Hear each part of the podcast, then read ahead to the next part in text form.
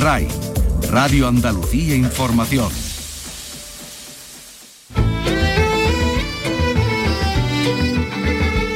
En RAI, Andalucía es cultura. Con Antonio Catón. Buenas tardes amigos Nazario, de la provocación underground a un museo de su tierra, el Centro Andaluz de Arte Contemporáneo. El CAC acoge la primera retrospectiva del padre de la contracultura, Jero Mingorance. Buenas tardes. Buenas tardes. Nazario se inició como artista en la Barcelona de los 70, que ya era libre antes de la transición. Entre hippies, pisos compartidos, comuna y una homosexualidad vivida sin complejos, nació su cómic Underground. La exposición temporal Nazario supone una mirada retrospectiva dedicada al historietista y pintor cuya obra aún sigue provocando. Y estoy muy agradecido que Juan Antonio pues, decidiera hacer esta exposición que estaba programada para el año pasado, el 4 de noviembre, pero con el COVID eh, se tuvo que posponer y se inaugura hoy. Ya estamos en otoño, sin embargo, hoy llegan y llegan aquí.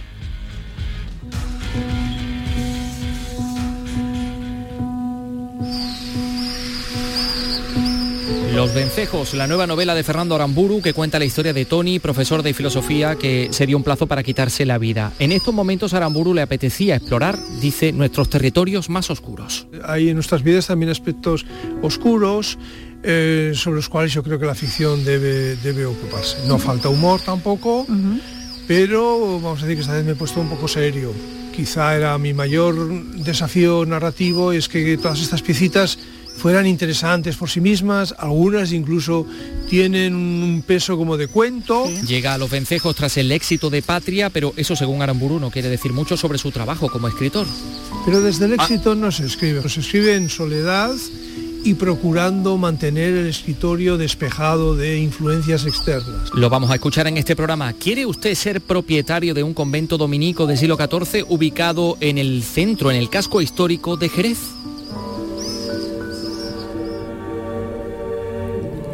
Pues si tiene algo más de 2 millones de euros puede comprar uno que ha salido a la venta por internet. Pablo Cosano, Jerez, adelante. Hola, ¿qué tal? Pues se trata del convento del Espíritu Santo, el más antiguo de Jerez, construido en el siglo XIV y el primero que albergó una congregación de monjas en la ciudad. Su precio en el portal Min Anuncios es de 2.200.000 euros. Es un inmueble que ocupa 5.000 metros cuadrados cerca de la Catedral Jerezana y tiene jardines, iglesia, claustro y las estancias habituales de una abadía. Se vende tras más de una década de abandono y expolio de parte de su patrimonio religioso. Las dominicas, propietarias del inmueble no han querido hacer declaraciones. También hoy vamos a conocer la restauración del Cristo de la Salud, del Templo de San Andrés de Granada y más cosas.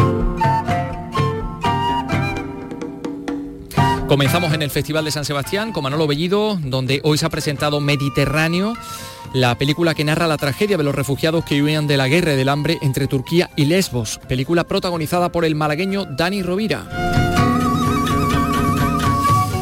En la provincia de Granada se encuentra una de las necrópolis más longevas de la historia de Europa, yacimiento de Panoría, que alberga tumbas que fueron utilizadas durante más de mil años. Y en Almería le damos la bienvenida hoy a la primera edición de un festival dedicado a la cultura urbana, Festival Urban Ley. Comenzamos. Realiza Ángel Rodríguez y produce Teresa Saiz.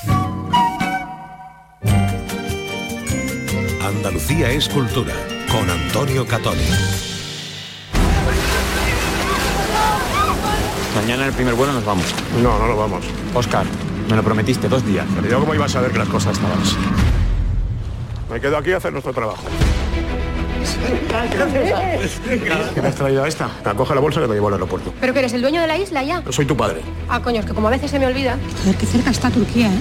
¿Cuántos pueden cruzar? Es el tráiler de Mediterráneo, la película que cuenta la historia de dos socorristas, de Oscar y Gerard, que llegan a Lesbos, impactados por la fotografía de un niño ahogado en las aguas y descubren una realidad pues eh, que les que les sobrecoge miles de personas que arriesgan su vida cada día cruzando el mar en estas precarias embarcaciones e incluso perdiendo la vida eh, en el agua, a muy pocos metros de, de- de la tierra, de, de Europa. La película dirigida por Marcel Barrena, que es una, por cierto, de las tres elegidas como candidatas españolas a los Oscar. Ahí está Eduard Fernández, ahí está también el malagueño Dani Rovira y bastantes otros actores conocidos y, y de mérito y, y de talento. Película que ha visto ya Manolo Bellido, que se encuentra en San Sebastián. Manolo, ¿qué tal? Muy buenas tardes. Hola Antonio, ¿qué tal? Buenas tardes. ¿Qué te ha parecido Sí, el Mediterráneo?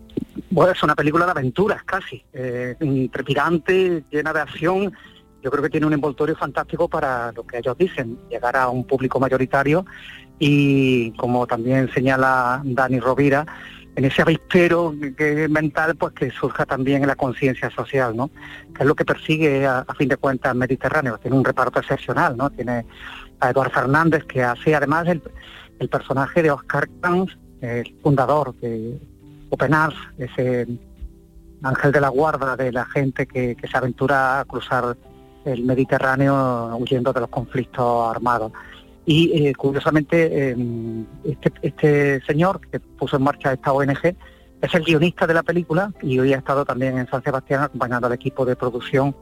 Y bueno, todo está muy contento con la acogida. La película va fuera de competición, pero como tú has señalado, es una de las candidatas, de las tres películas españolas candidatas en la carrera de, al Oscar y bueno, ya veremos a ver qué pasa porque se estrena ya casi ahora, a principios de octubre. Luego también se estrenará El Buen Patrón, que hemos visto aquí también y de la que hemos hablado amplio, eh, ampliamente, y Madres Paralelas, que viene de triunfar en Venecia. Ya, veremos a ver lo que pasa, pero eh, la película mediterránea en principio tiene a su favor la buena hechura, la, buena factura del largometraje, con gente de, primer nivel. Dani Rovira, muy queridísimo aquí en San Sebastián, nadie olvida ocho apellidos vascos con Sergi López, con Eduardo Fernández, con Ana Castillo. En fin, una película que hay que tener en mucha consideración y que seguro que vamos a disfrutar muchísimo. Vaya cómo se está creciendo Ana Castillo, por cierto, ¿eh? Sí, Ana, es que es una de esas eh, jóvenes promesas, no tan, ya, es una espléndida realidad que, pisa con, paso fuerte y que está en muchísimo de los repartos de, las grandes producciones del cine español. Y esta sin duda Mediterráneo lo es. Eh, eh, esta noche va dentro de, una gala especial de, Televisión Española, que es el patrocinador oficial del certamen Donostia. por cierto, ya que hablamos de, actores, permíteme que comente, eh, que haga un pequeño, abra un pequeño paréntesis para hablar de Juan Diego Boto, que ha ganado el Premio Nacional de Teatro por su aplaudido monólogo de, de Lorca.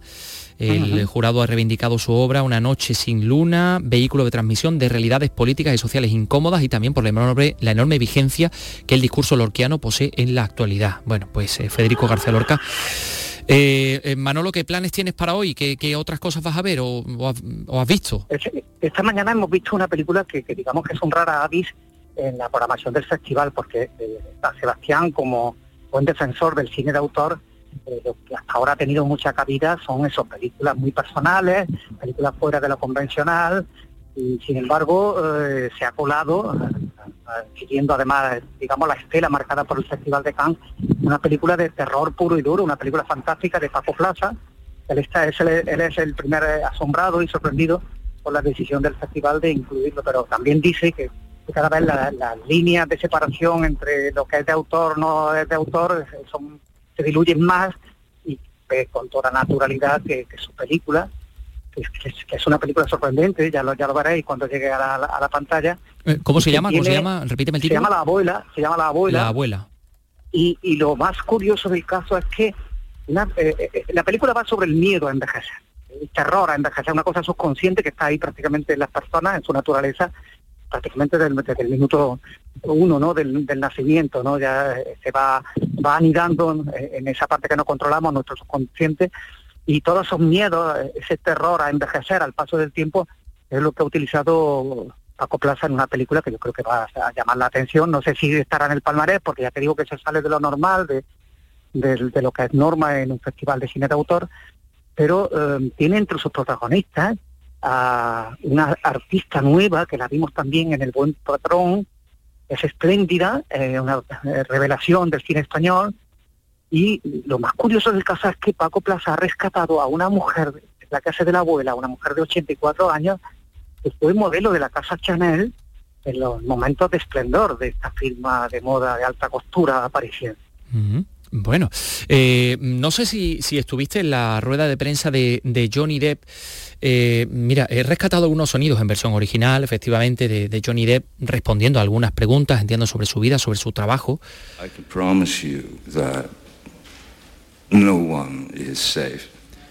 Os, juro que nadie está libre. Mm, eh, he visto un tono ahí un poco, no sé, no sé realmente cómo, cómo definirlo, como casi apocalíptico, desganado. Mm, no sé qué estuvo eh, contando. Johnny Depp ayer en su comparecencia en una rueda de prensa multitudinaria, no había un hueco, no había un sitio libre para, para estar allí a escucharlo. Tiene una manera de hablar parsimoniosa, eh, tarda en hilar las frases, hace largo silencio entre una palabra y otra. Sí, y no, yo lo que no sé si por sumo es cuidado de meter la pata o, no sé. Sí, dicen, la, dicen quienes eh, están más cerca de él que, que es su manera de ser, que, que es así como, como él es al natural, pero sí se le veía dolido, ¿no? Y un poco se le veía todavía eh, con las consecuencias de estar vetado ahora mismo. De hecho, ya recordemos que no lo dejan hacer, eh, lo han expulsado de la serie, de la saga de Piratas del Caribe que le ha dado fama universal, ¿no? Y él defendió su derecho a seguir siendo Jack Sparrow y a hacer ese tipo de, de papeles que, que tanta popularidad le han dado y a la vez defender también un cine más marginal. En cualquier caso, ahora mismo no está pasando por su mejor momento, pero es verdad que, el, Festival de San Sebastián, con la decisión de otorgarle el premio de Donostia, se ha puesto de su lado, a pesar de las críticas que ha levantado esta concesión, ¿no?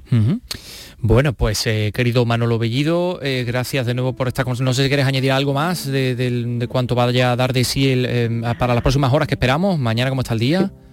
Pues está ya aquí Alejandro Amenábar, que, que es la Bueno, máxima expectación. con la serie, ¿no? Porque mañana presenta La Fortuna. De Diego Dalvear. Tiene relación, mañana la presenta, tiene relación con Andalucía, porque está basado, bueno, ya sabéis, en, en- en el cazatesoros Odisei, del el largo litigio judicial que hubo para que España al final se, se, se considerase, se considerase como, Sí, sí. como poseedora o como propietaria de ese tesoro que estaba eh, en el fondo del mar y Alejandro Amenábar en una serie de seis episodios yo creo que ha hecho una gran obra y es su, y es su estreno ¿no? en este formato ya veremos a ver lo que da de sí si la gente lo acoge a mí me ha gustado yo he visto ya, ¿Ya visto? cinco de los seis capítulos y está muy bien Bueno, pues no sé, si te parece mañana eh, no- nos cuentas con más detalle esta serie de, de Alejandro Amenábar que va a pasar por San Sebastián. Manolo Bellido, muchas gracias.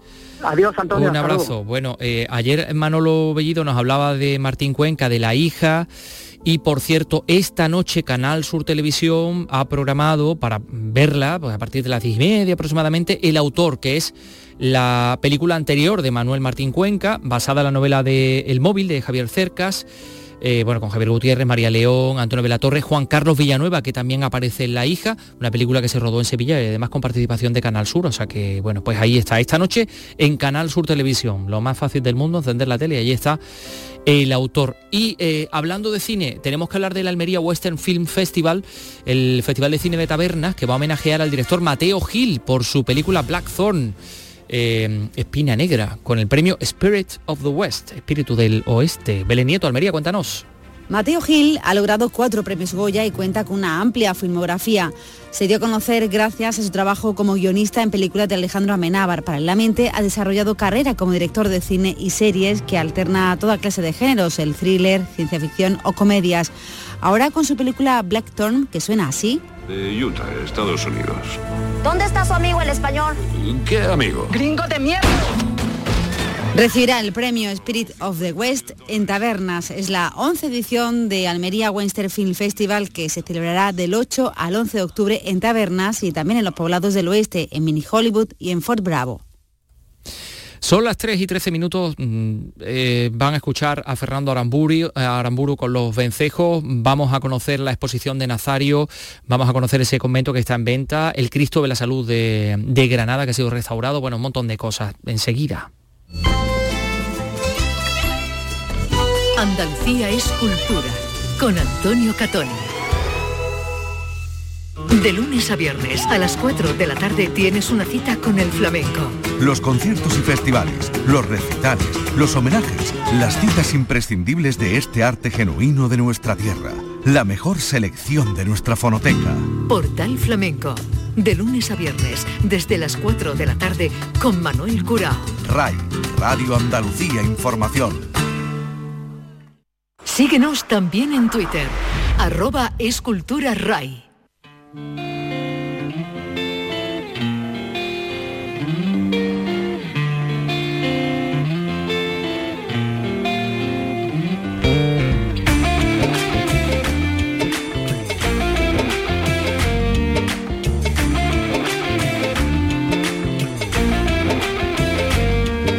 Hoy se ha inaugurado en el Centro Andaluz de Arte Contemporáneo, Monasterio de la Cartuja de Sevilla, la retrospectiva de uno de los grandes del arte underground en España, el historietista, pintor sevillano Nazario, Nazario Luque Vera, artista formado en la Barcelona, esa Barcelona que respiró libertad antes de que llegara la transición, entre hippies, como contábamos, eh, comunas y una homosexualidad que se vivía entonces sin, sin complejos el dibujante y guionista de pues, muchas publicaciones, Ali Baba y los 40 maricones, Mujeres raras, La detective travesti Anarcoma, Turandot, obras que siguen siendo desde luego rupturistas, transgresoras.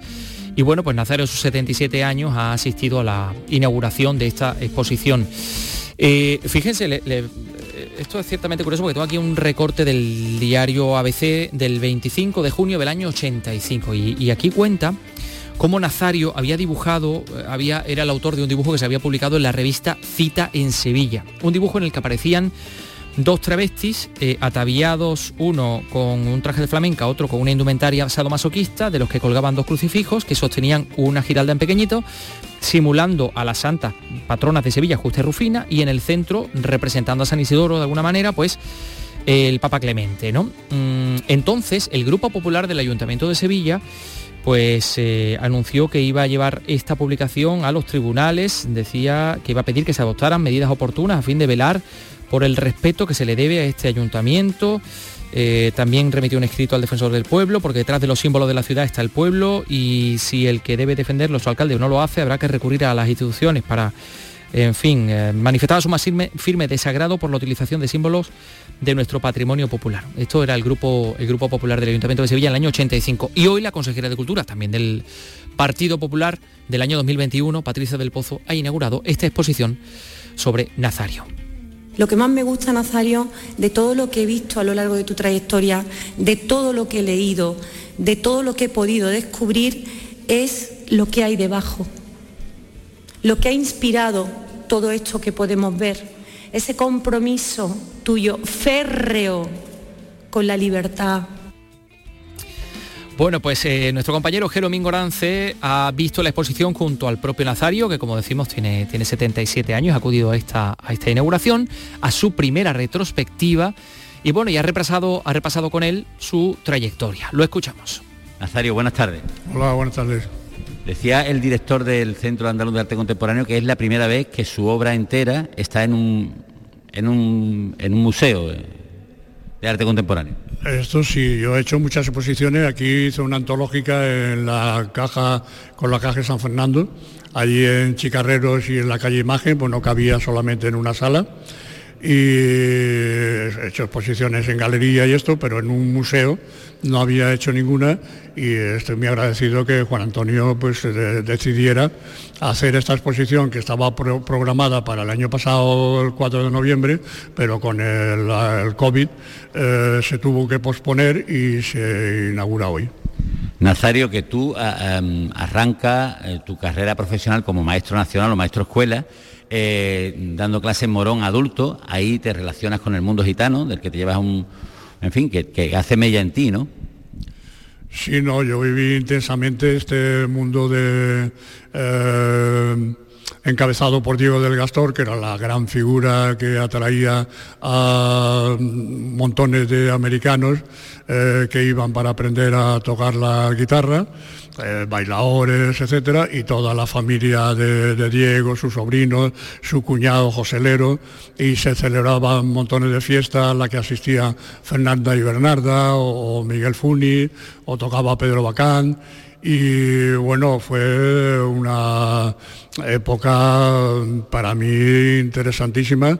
En mi libro eh, eh, La casita de las pirañas que es mi etapa en la autobiografía. Tengo tres volúmenes. La etapa de, los 60 mm, eh, a los 70, que vivo en Sevilla, cuando estoy de maestro en Morón, hay un capítulo bastante exhaustivo hablando de, Diego, del flamenco y de los, mm, la gente que lo rodeaba. Después te vas a Barcelona y ya deja de dar clase a los adultos y empieza con los niños.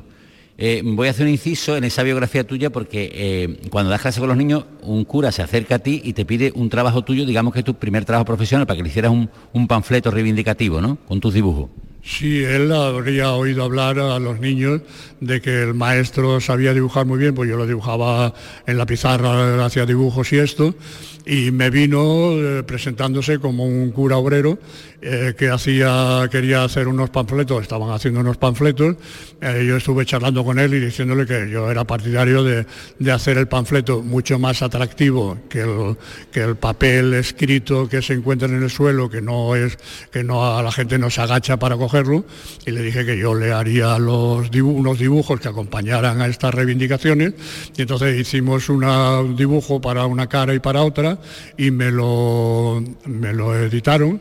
Eh, curioso porque después habría una amiga mía que decía que ella había estado tirando esos panfletos con un novio que tenía, iban en Vespa tirando los, los panfletos por las barriadas y bueno, fue la primera cosa que me editaron. Un maestro que pensaba que los niños obedientes nunca serían libres y por eso tus alumnos tenían toda la libertad del mundo. Ahí, eh, digamos que está en una, barriada muy humilde, que, son casi casas fabricadas por ellos mismos, nos decía, y a partir de, esa época de, maestro ya empieza a dedicarte solamente al arte, ¿no? Pides una excedencia de años y empiezas a dedicarte al arte. Sí, yo dejo la escuela eh, lo pasé un poco mal por esto de que, seguía el libro rojo de los escolares, era una publicación que se hacía en aquella época, eh, lo había leído, lo tenía el libro en francés y una de las máximas era que, ningún niño eh, obediente podía llegar a ser un niño libre, yo lo adopté como mía y los niños pues intentaba dejarle plena libertad en las clases a condición de que aprendieran lo mismo que los demás, pero libremente. Y ya después eh, abandoné el colegio, conocí unos amigos y yo llevaba una carpeta con historias que había hecho aquí en Sevilla, eh, con, con cómic y ya conseguí que estos amigos hicieran también cómic como los míos y eh, montamos una comuna, se llamó El Rollo, o la llamamos El Rollo, y empezamos a publicar TVOs nosotros mismos. Y llega un momento que eres el, máximo exponente de la contracultura en España. Bueno, me llaman el padre del underground, entre otras cosas porque mm, a mí me llamaban la tita, era el único homosexual del grupo y el más mayor, porque yo tenía 30 años y igual había jóvenes con 18 o 19 años que no habían hecho la mile todavía. Y bueno, pues eh, vivimos juntos y, hay una anécdota muy divertida porque mi padre, cuando salen en los periódicos hablando del padre de la contracultura y esto, y mi padre lo lee y dice, hijo mío, con, el trabajo que me ha costado y el, esfuerzo y el dinero de darte una cultura, y ahora dicen de ti que eres el padre de la contracultura él no comprendía el, el juego este de, lo marginal y de lo contracultural y esto. Un hombre que era de, Castilleja del campo, un hombre de, bueno, trabajaba en el campo, un hombre que se había sacrificado por tu educación, claro, dice contracultura con el trabajito que me ha costado, había que entenderlo también. Bueno, y después trata la homosexualidad en principio por la represión que tenía y San Reprobio, uno de los... San Reprimonio, que, que, que no lo podemos contemplar porque está en en la exposición. En el, Museo Reina Sofía, en la colección permanente, eh, no, lo, no lo querían dejar porque tenía que dejar la, sala o cambiarla o poner otra cosa. Entonces eh, nos ha dejado otra cosa, otras, otras obras mías que tienen en el Reina Sofía, lo mismo que la Generalitat, tienen obras mías y también las ha prestado. Y bueno, pues con todo estos materiales y con la obra que yo conservo todavía en mi casa, pues hemos hecho toda esta exposición. Eh, ya, y empieza a tratar la homosexualidad como una cosa normal, que es lo que es, y, tienes una detective que es travesti y, cuenta una historia. Anarcoma, anarcoma de anarco, eh, de anarquista, y de coma, de carcoma y es un poco simbólica de estos dos nombres. Es eh, una travesti detective y a través de ella retrato todos los, bajos fondos del mariconeo de, de Barcelona, poco como había hecho en su tiempo Jean Genet, con la obra Diario de un ladrón, y luego pues eh, empieza a correr aventuras y tengo como tres volúmenes de, eh, con ella como personaje. Eh, se han editado prácticamente en 8 o 10 idiomas, el último en portugués para, para Brasil y ahora me han comprado los derechos para hacer una película o una serie. Pues ahí está Nazario hablando de su propia exposición, esta retrospectiva en el Centro Andaluz de Arte Contemporáneo que se puede visitar hasta el mes de febrero, hasta finales del mes de febrero, no se la pierdan porque merece mucho la pena. Enseguida vamos a escuchar la entrevista que nuestra compañera Vicky Román ha realizado a Fernando Aramburu, que trae nueva novela, Los Vencejos, tras el éxito de Patria, aquí está de nuevo, ha pasado por aquí para, para contarnos de qué va. Eh, eso va a ser, bueno, pues dentro de nada, 3 y 25. Andalucía es cultura, con Antonio Catoni. La Real Academia de la Lengua Española acepta como enriquecedoras las expresiones del verbo apretar. Por ejemplo, quien poco abarca, mucho aprieta. Aprietas más que un fin de mes. O estás más apretado que el calendario de liga. Porque este jueves tenemos jornada de ajuste de primera división y juegan Granada Real Sociedad. Osasuna Betis y Cádiz Barcelona. Síguenos en la gran jugada de RAI, este miércoles desde las 7 y cuarto de la tarde con Antonio Rengel. RAI, Radio Andalucía Información. Síguenos también en Twitter, arroba escultura RAI.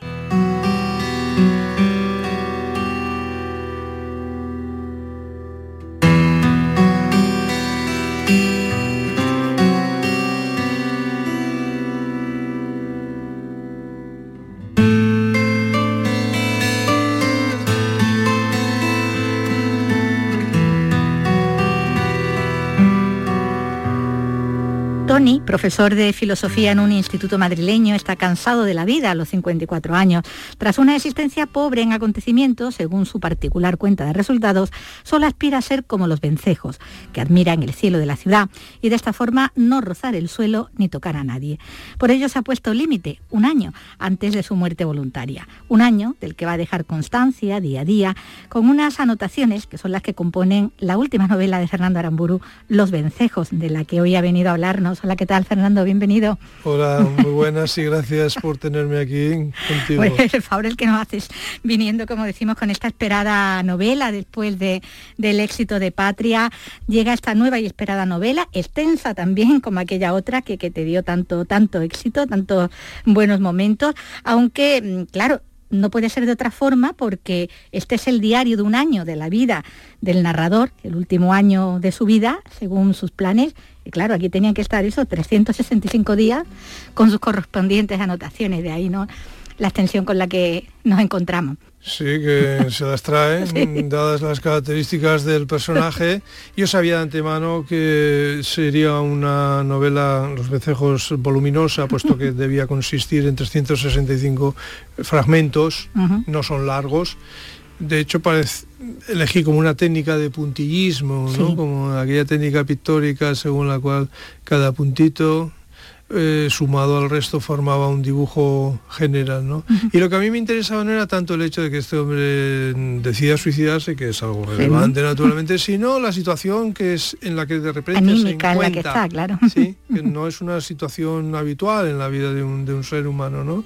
Eh, normalmente uno no conoce con exactitud el día y la hora de su muerte, ¿no? Y él se la ha puesto. Sí, se la ha puesto además de una manera racional y aplomada, no es un hombre que esté sometido a embates de la angustia, ni, sufra depresiones, todo lo contrario. Él dice en algún momento que sufre de salud. Y sin embargo arrastra una serie de excepciones que eh, también dependen de sí mismo, lo, reconoce y quizá lo esencial en su vida pues no le ha funcionado y lo que ve en el futuro pues es muy negro, ¿no? Pues sería la entrada natural en, la vejez, cosa que no le causa el menor entusiasmo. Bueno, él confiesa que está cansado, pero más bien está enfadado, no está enfadado con todo y con todos, en el fondo también muy solo, ¿no? Con ese único amigo, al menos al principio, ¿no? Él también se ha cerrado bastante, ¿no? Sí, está solo, está contradictoriamente solo, porque también es muy celoso de su soledad y la, y la preserva. claro. ¿sí? A mí me da la impresión de que este hombre desearía vivir por una vez en la vida algo grande. Sí, por, eso por ejemplo, una tragedia de la cual él fuese el protagonista. protagonista de verdad. Y despertar quizá alguna admiración, aunque sea a título póstumo, en las personas que viven cerca de él. Bueno, pues esa amistad de la que hablábamos, ¿no? Con ese otro personaje, Patachula, del que vamos a desconocer el nombre real a lo largo de, toda la novela, es con el que más interactúa, es el que le sirve también un poco de contrapunto, eh, y bueno, que está tan tocado, aunque lo disimule con, con humor, que hasta está dispuesta a secundar al protagonista en ese proyecto, iba a decir vital, bueno, vital no sería la palabra, ese proyecto suicida, ¿no? Sí, bueno, Patachula es eh, lo que pudiéramos decir un chollo para un novelista, en el sentido de que cada vez que aparece genera novela, ¿no?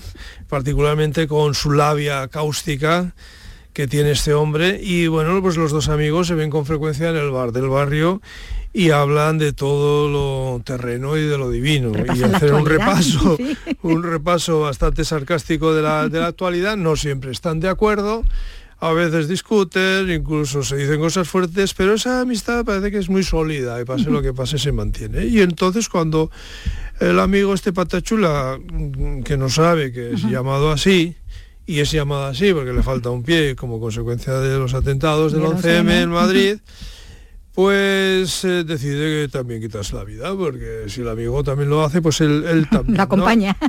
Sí, lo que ocurre es que en esta decisión, que pudiera parecer un tanto trivial o un tanto frívola, pues hay un trasfondo humano que se irá revelando a lo largo de la novela y que es bastante serio. Bueno, pues en ese relato de ese día a día del protagonista, del narrador, se va mezclando ese presente en el que vive, ¿no? decepcionante por, muchas circunstancias, eh, se va mezclando, como decimos, con el repaso de acontecimientos del pasado, eh, referentes a esa familia que él ha formado, que ya está desmoronada en ese momento, y de esa otra familia de la que él procede, eh, y en todos casos, pues con unas relaciones conflictivas en las que sale a relucir y, él lo analiza así, ¿no? El odio, ¿no? Se habla mucho del odio en la prensa, se habla de delito, de, odio. Eh, yo creo que la función, la, perdón, la ficción tiene la posibilidad de, acercar a los posibles lectores cuál es exactamente la vivencia del odio. O sea, qué se siente cuando uno odia y cuando uno, como el protagonista, tiene cierta capacidad analítica y desgrana los distintos tipos de odio que él él, siente y que además parece producirle una especie de voluptuosidad, de, satisfacción. Sí, entonces él describe el odio que siente por distintos seres cercanos a él, familiares, su mujer, etcétera, incluso su propio amigo, eh, a veces a rachas, eh, como un gastrónomo que nos fuera eh, ofreciendo, describiendo los distintos matices de los sabores, ¿no?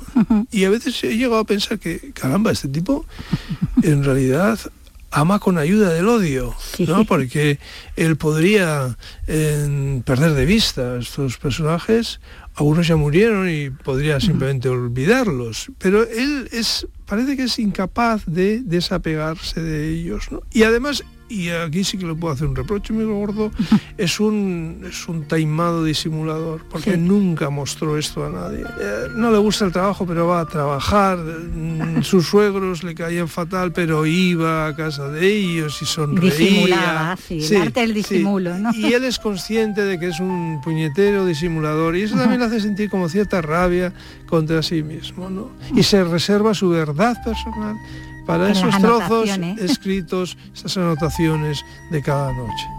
Ahí es donde se explaya, como él dice, aquí me explayo porque tiene bueno, su idea es de que nadie lo va a leer, ¿no?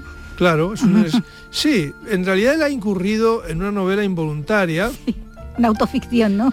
Eh, tan de pero sin quererlo, él simplemente quería ponerse en claro, convencido de que nadie va a leer lo que escribió, y lo que escribió es la novela que todos leemos. Claro que el autor Em, sagazmente mm, le ordenó los temas eh, de manera que al final dieran lugar a una novela, ¿no?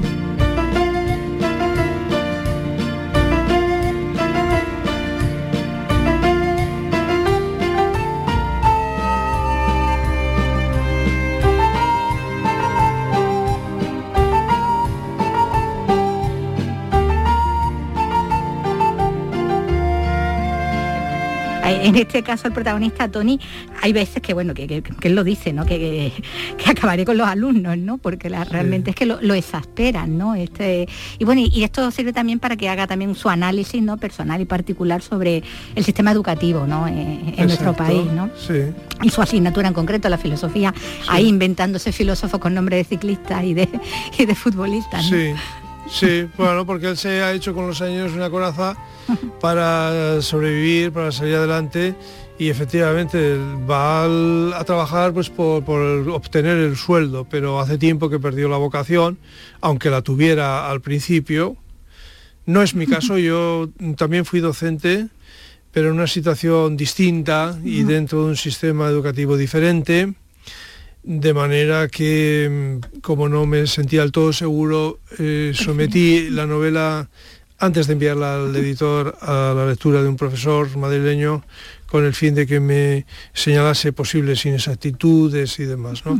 Pero vamos a decir que después de tantos años de trabajo en el colegio, pues yo conocía o conozco relativamente, relativamente bien la vida interna del colegio, el trato con los alumnos, con los padres de los alumnos, la convivencia entre profesores, las rutinas cotidianas. Se ve aquí también. Que aunque eran en mi caso distintas, no, tampoco eran muy diferentes de las que yo luego introduje en mi novela.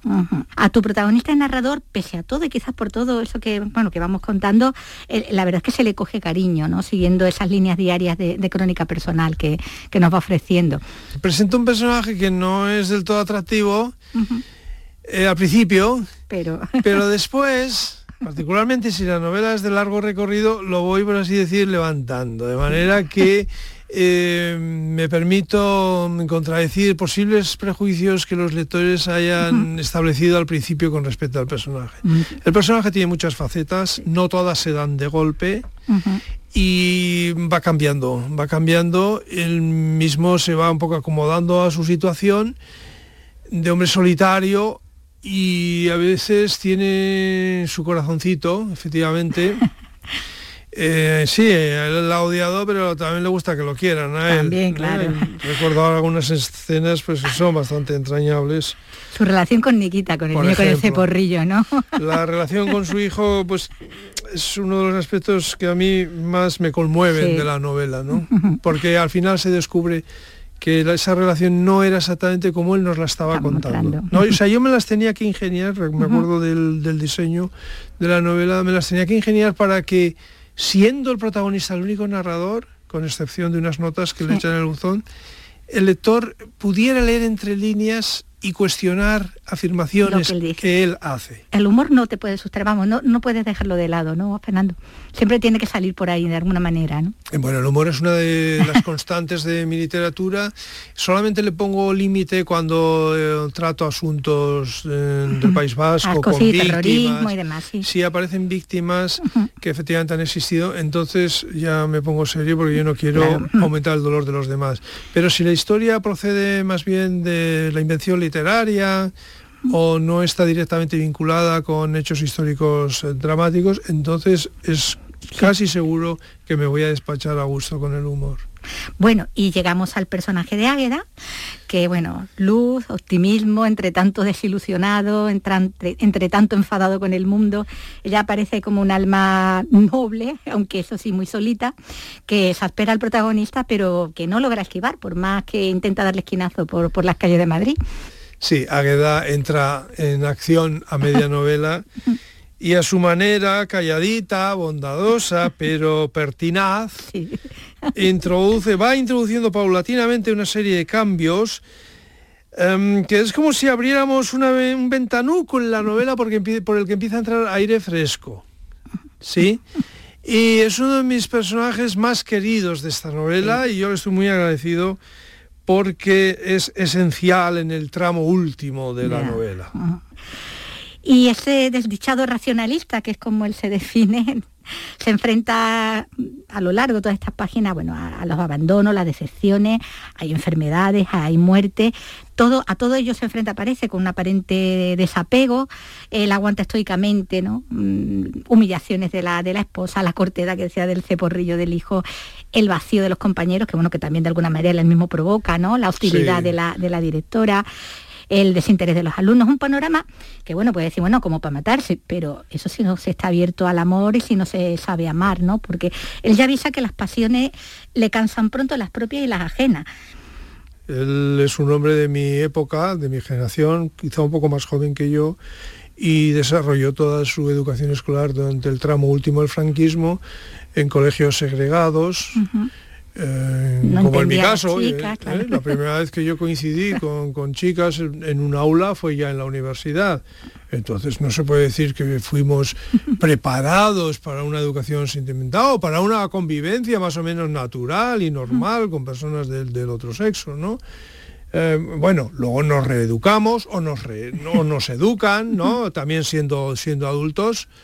Y él reconoce eso, efectivamente, él tiene unas enormes carencias, pero de lo que no carece es de lucidez. Como para mm, diagnosticarlo, ¿no? Exactamente. bueno, ese es un relato que va de agosto del 2018 a agosto del 2019 mm, plantea, como decimos, esa crónica diaria personal del personaje, eh, que nos lleva a repasar también pues todo ese periodo, ¿no? Desde, no sé, desde la muerte de Aretha Franklin, ¿no? Que es uno de los primeros acontecimientos que se datan, ¿no? En, el relato a las manifestaciones independentistas, las elecciones, hubo dos, dos, elecciones, por eso, dos elecciones generales en un año, ¿verdad? bueno, el seguimiento mediático del caso del niño de Julen de, Totalán, son hechos reales sobre los que los protagonistas, bueno, pues también reflexionan y, ya en ese caso, pues casi ya es como crónica de, de actualidad, mueve también al debate, el debate entre ellos, entre los personajes, también deja un poco al lector también eh, con ante esas reflexiones, ¿no? Sí, hay un dibujo social de época. Ahora bien, yo nunca interrumpo la narración para meter discursos. No, no entra con toda la naturalidad y la fluidez. Sí, sí, o sea, estos comentarios están introducidos eh, dentro de la narración en forma de pensamientos, de conversaciones, sobre todo entre los personajes. Esto me obligaba a mí a seguir muy de cerca la actualidad española. Claro con vistas a extraer posibles temas que me fueran provechosos, siempre dosificándolos de una manera razonable, ¿de acuerdo? Entonces, eh, junto a las vidas privadas de los personajes va, como digo, un comentario, un dibujo social de la España de mediados de 2018 a mediados de 2019 y haciendo un trampucio, el personaje se permite en un momento determinado pronosticar una posible pandemia. Pero la pandemia llegó después y por tanto no pude tenerla en cuenta. me habría, me habría alterado toda Totalmente la novela. todo el relato, claro, claro.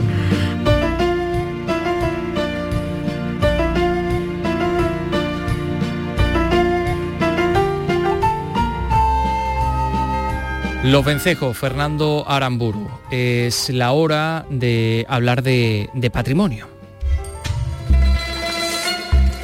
En primer lugar, de una necrópolis, probablemente la más longeva una de las más longevas de la historia de Europa. Estamos hablando del yacimiento megalítico de Panoría, que está junto a Darro, en la cuenca de Guadix, y que alberga tumbas que fueron utilizadas durante más de mil años. Un equipo arqueológico investiga los restos buscando explicación a prácticas de hace cinco milenios, como la de desenterrar los huesos. Susana Escudero, cuéntanos.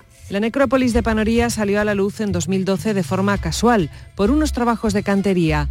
Una veintena de tumbas con grandes piedras, entre las primeras construcciones levantadas con un deseo de permanencia. Se usó como enterramiento entre el año 3500 y el 2000 a.C. Gonzalo Aranda, profesor del Departamento de Prehistoria y Arqueología de la Universidad de Granada. La necrópolis tuvo un periodo de uso de más de mil años durante este largo periodo de uso, las diferentes sepulturas que conocemos no se, fueron construyendo además de forma paulatina. Dos excavaciones en 2015 y 2019 han arrojado miles de restos humanos. Cada tumba alberga una media de 20 personas. Estudiando los isótopos de carbono y nitrógeno del colágeno de los huesos, han conseguido conocer la dieta de estas poblaciones. ¿Y qué información nos ofrece sobre estas sociedades su dieta? Margarita Sánchez Romero, catedrática de Prehistoria y Arqueología de la Universidad de Granada. Una dieta muy terrestre, con vegetales, animales, eh, como vaca, oveja, cerdo, que además coincide con, la, con el registro faunístico que encontramos. No hay diferencia en el consumo ni del tipo de proteína ni de la cantidad de proteína por parte de estas poblaciones, es decir, que eh, serían unas poblaciones bastante igualitarias en el consumo de alimentos. La datación les ha deparado una sorpresa, que en algunas tumbas se extrajeron huesos poco tiempo después de los enterramientos. Gonzalo Aranda de nuevo. ¿Por qué extraían restos antropológicos? ¿Para qué los utilizaban? ¿Con qué sentido? La respuesta, la respuesta es que no lo sabemos. Sabemos que se extraían restos antropológicos, que estas sociedades megalíticas probablemente estuvieron en contacto con estos restos, que pudieron ser entendidos como reliquias. Panoria es un lugar estratégico y uno de los espacios rituales más longevos de Europa.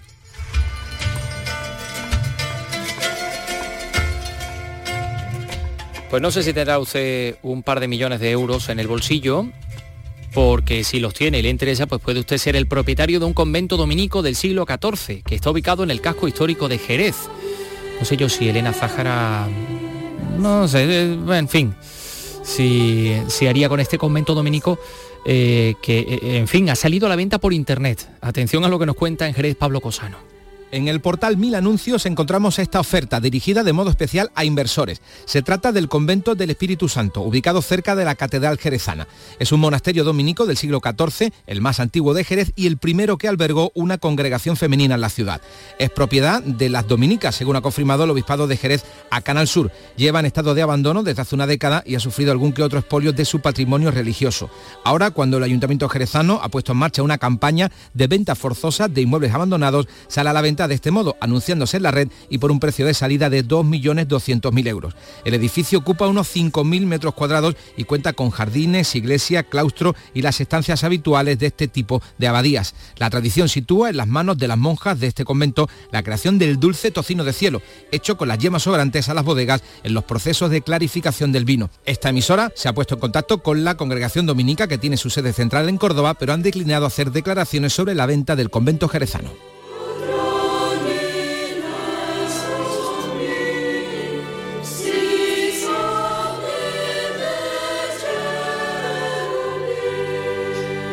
Hace muy poco les contábamos en este programa que las consejeras de Cultura, Patricia del Pozo y de Fomento, Marifran Carazo, pues visitaban la iglesia de San Andrés de Granada en plena calle Elvira, que va a, bueno, pues ser objeto de, está siendo objeto de hecho de un proyecto de restauración que va a mejorar, pues el que es uno de los mejores ejemplos de la arquitectura mudéjar del histórico barrio del Albaicín. Y allí ellas se podían también visitar la imagen del Cristo de la Salud, una escultura, una escultura del siglo XVI atribuida a Diego de Siloé, que ya ha sido restaurada gracias a las subvenciones de arte sacro licitadas por eh, la Consejería de Cultura. Bueno, pues vamos a hablar de la restauración de este Cristo, que es una obra, como decimos, capital eh, del siglo XVI y bueno, que estaba en muy mal estado. ¿Quién se ha ocupado de esta restauración? Pues Dionisio Olgoso, con quien estamos en comunicación. Dionisio, ¿qué tal? Muy buenas tardes. Hola, buenas tardes. Bueno, eh, bueno eh, comentarle que yo he dirigido y, eh, de hecho he restaurado, eh, diríamos, he estado en todo el proceso, el proceso de restauración 100%, pero también mi compañera restauradora, que tenemos 30 años de experiencia, que son Rosario Collado Ruiz e Isabela Aguilar. Que pertenecéis a Clave Restaura, ¿verdad? Exactamente, somos, somos un equipo. Bueno, ¿y qué le pasaba al Cristo? Bueno, el Cristo mmm, hay que tener en cuenta que hablamos de una escultura del siglo XVI, de principio de la primera mitad del, del 1500. Quiere decir que casi tiene prácticamente cinco siglos. En estos cinco siglos, pues ha tenido serios movimientos, eh, diríamos, en la junta de la madera que compone eh, la estructura del Cristo, debido a un cambio de cruz y a los movimientos de una cruz que tenía una, una gran inestabilidad. Estos movimientos de cruz pues se trasladaron a, la, a los hombros y a los pies, creándole una, diríamos, unas separaciones entre embones, llegando a ser pues serias. Este es el principal problema que tenía a nivel de, de, de soporte.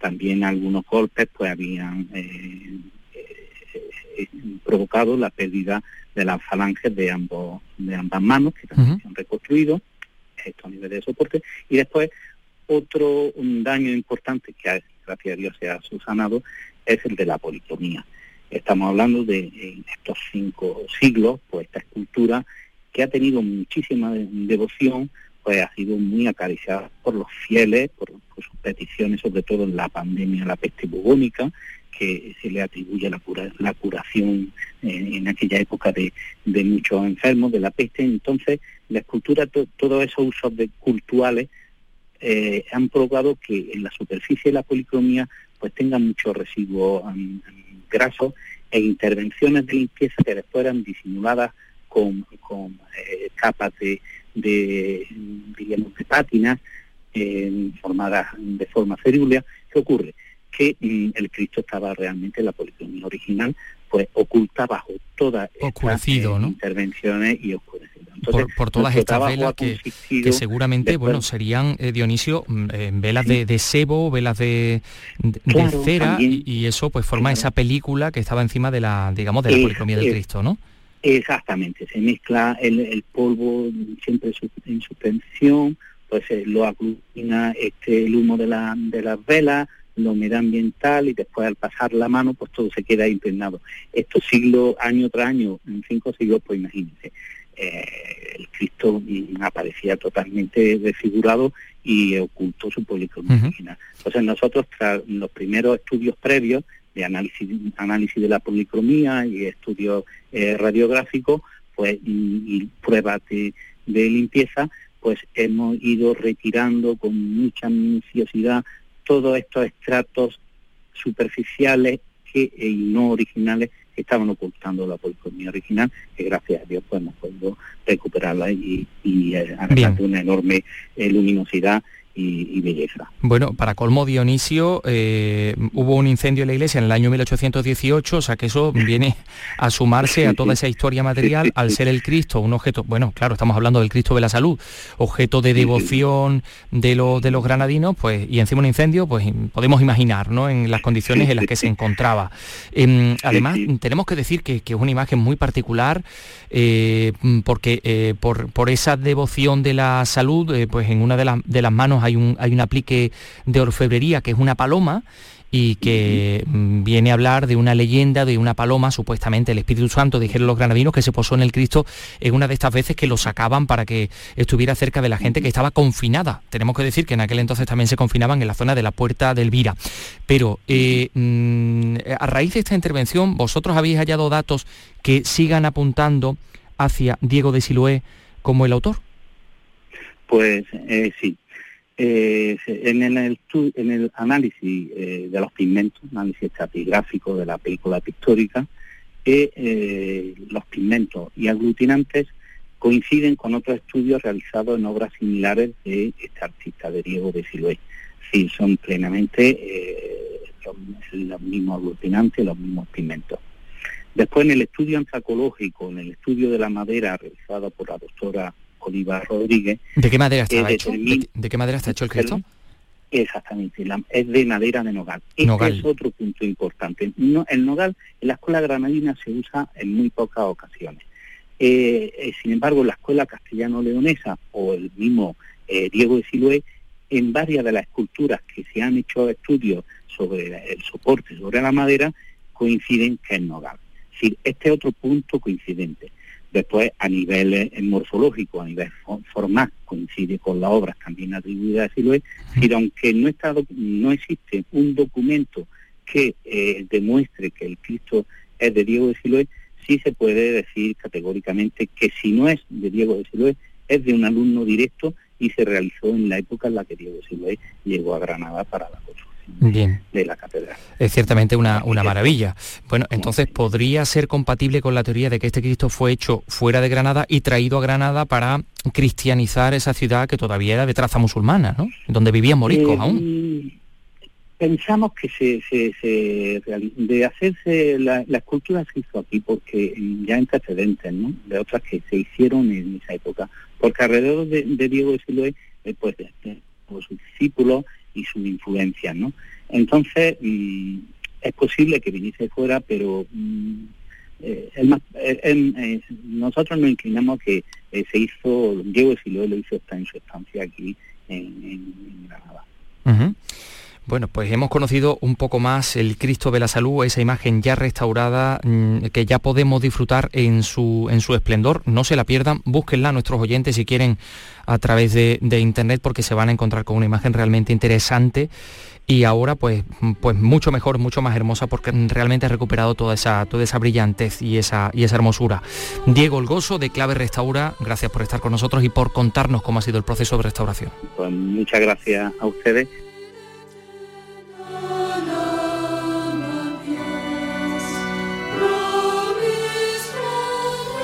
Un placer, he, dicho Diego, y es Dionisio Olgoso de Clave Restaura. Y les vamos a hablar de un festival urbano en Almería. Hoy se inaugura. Es la primera edición de este festival que se llama Urban Ley y que está dirigido sobre todo al público joven. María Angustia García, cuéntanos.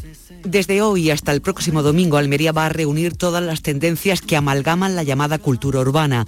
Va destinado a los más jóvenes, a los que ya saben qué significa parkour, que es un deporte extremo, una de las actividades que podrán practicarse o aprenderse en este festival, como invita el atleta de parkour, Alex Segura. Para gente que quiera empezar y que no sabe cómo, de qué manera, que venga a los talleres gratuitos, sobre todo que se lo pase muy bien, que aprenda parkour y aparte de eso que sea un día inolvidable para, para todo el que venga. Grafitis, baile, moda y música en el Festival Urban Ley que muestra en Almería las creaciones artísticas de las generaciones más jóvenes.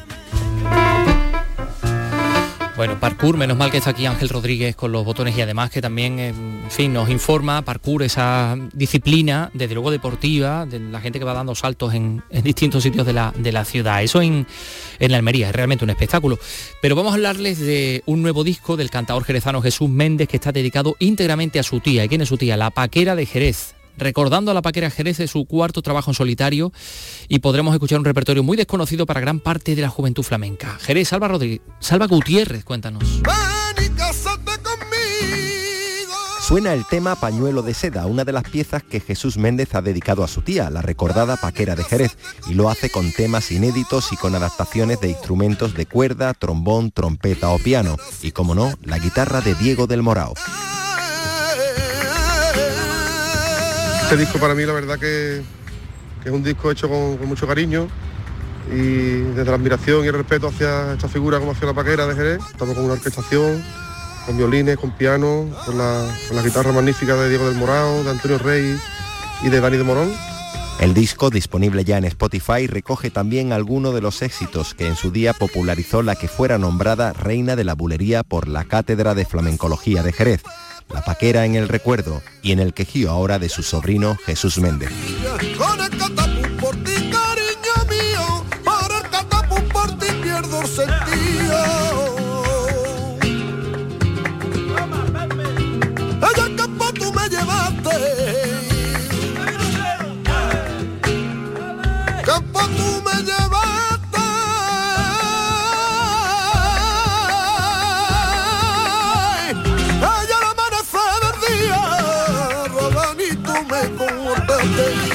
Les recordamos esa noticia que también hemos mencionado aquí. Juan Diego Boto, Premio Nacional de Teatro 2021, ha concedido ya unas declaraciones, eh, ha opinado que las ayudas al sector de la cultura durante la pandemia de la COVID no han sido ni justas ni suficientes. Ha subrayado que ser patriota es también cuidar y mimar la cultura. Hay mucho margen todavía para hacer mejoras en el sector cultural. Simplemente hay que mirar a Francia para ver cuál es el camino, tomar la cultura como una cuestión de Estado. Ser patriota es también, como decimos, pues cuidar y mimar un aspecto importante de nuestro país como es nuestra cultura. Nosotros eh, nos vamos acercando al final porque eh, llegan las 4 de la tarde y, con ellas las noticias, pero queríamos despedirnos con música.